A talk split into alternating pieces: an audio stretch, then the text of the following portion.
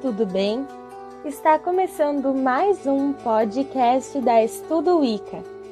E o episódio de hoje é História da Wicca e a Inquisição.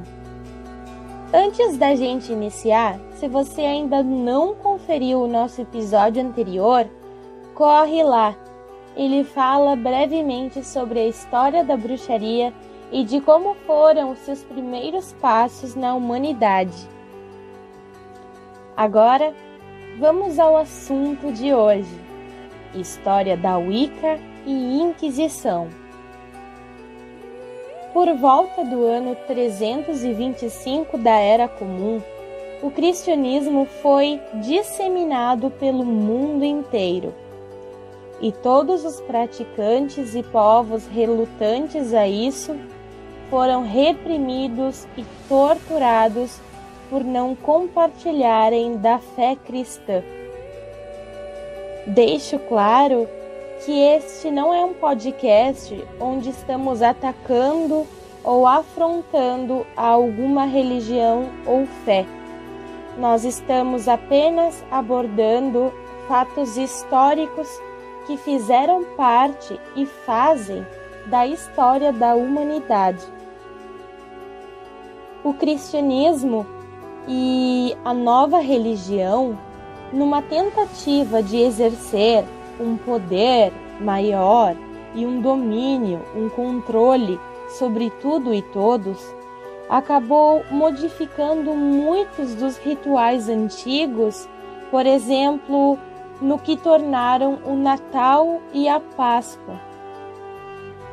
E todos os antigos deuses muitas vezes foram transformados como santos, deturpando toda aquela imagem que, que nós tínhamos e hoje a gente resgatou dos deuses e deturpando a imagem dos pagãos, criando a figura de Satã, a qual se referia ao nosso Deus pagão, o nosso Deus de chifres, criando uma imagem maligna dele, uma imagem pejorativa com o intuito de assustar, amedrontar e conseguirem mais fiéis para a nova religião.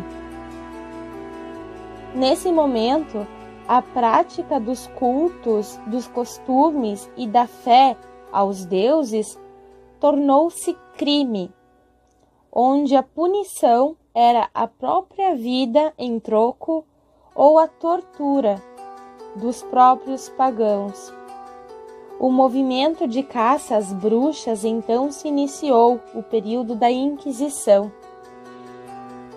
e se estende por muito período, por muitos períodos da história, tendo o seu ponto mais fervoroso na Idade Média, onde até hoje, quando nós falamos de Idade Média, nós relembramos das inúmeras mortes, inúmeras torturas injustiças que foram causadas na época, né, a todos os bruxos, aos praticantes de, de bruxaria e aos pagãos.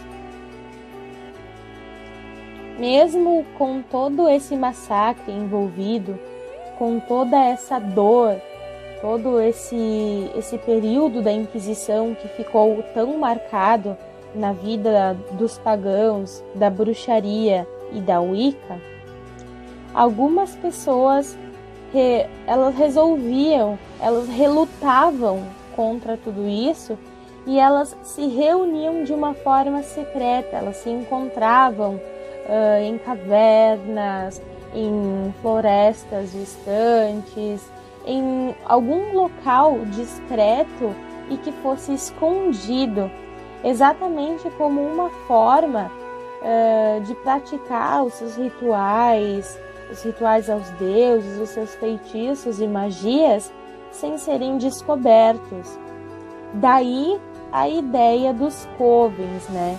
Do porquê que eles são até hoje praticamente secretos, são bem fechados, não gostam muito de se expor e nem de demonstrar a crença, o que estão praticando. Então, tudo isso vem desde aquele tempo, são resquícios que nós temos até hoje de toda essa tortura que foi envolvida através do período da Inquisição. A bruxaria, ela nunca deixou de existir. Inclusive, a gente percebe muito da bruxaria na própria fé cristã.